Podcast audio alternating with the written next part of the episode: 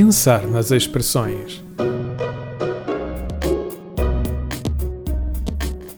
Bem, estabelecer uma relação com a edição de hoje é relativamente fácil. Ora, no episódio anterior falámos de farinha e para fazer, por exemplo, pão é preciso isso mesmo, farinha. E há um ingrediente que fica muito bem com o pão. É isso mesmo, o queijo. Curiosos quanto à expressão? Espero que sim. E também espero que não se esqueçam da sua explicação, porque não quero que comam muito queijo. Vamos lá?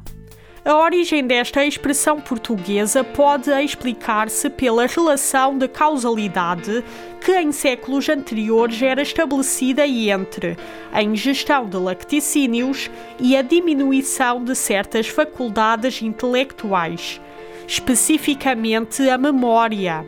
Por isso já sabem, não abusem do queijo, ok?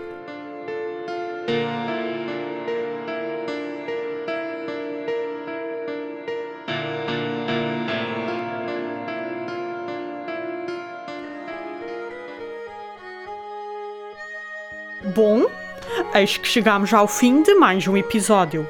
E porque cada emissão é como um mergulho pelas profundezas da nossa língua, até à nossa próxima viagem. E não se esqueçam de até lá fazerem esse tal mergulho com muita atenção e curiosidade, por forma a encontrarem as pérolas da língua portuguesa. Até lá!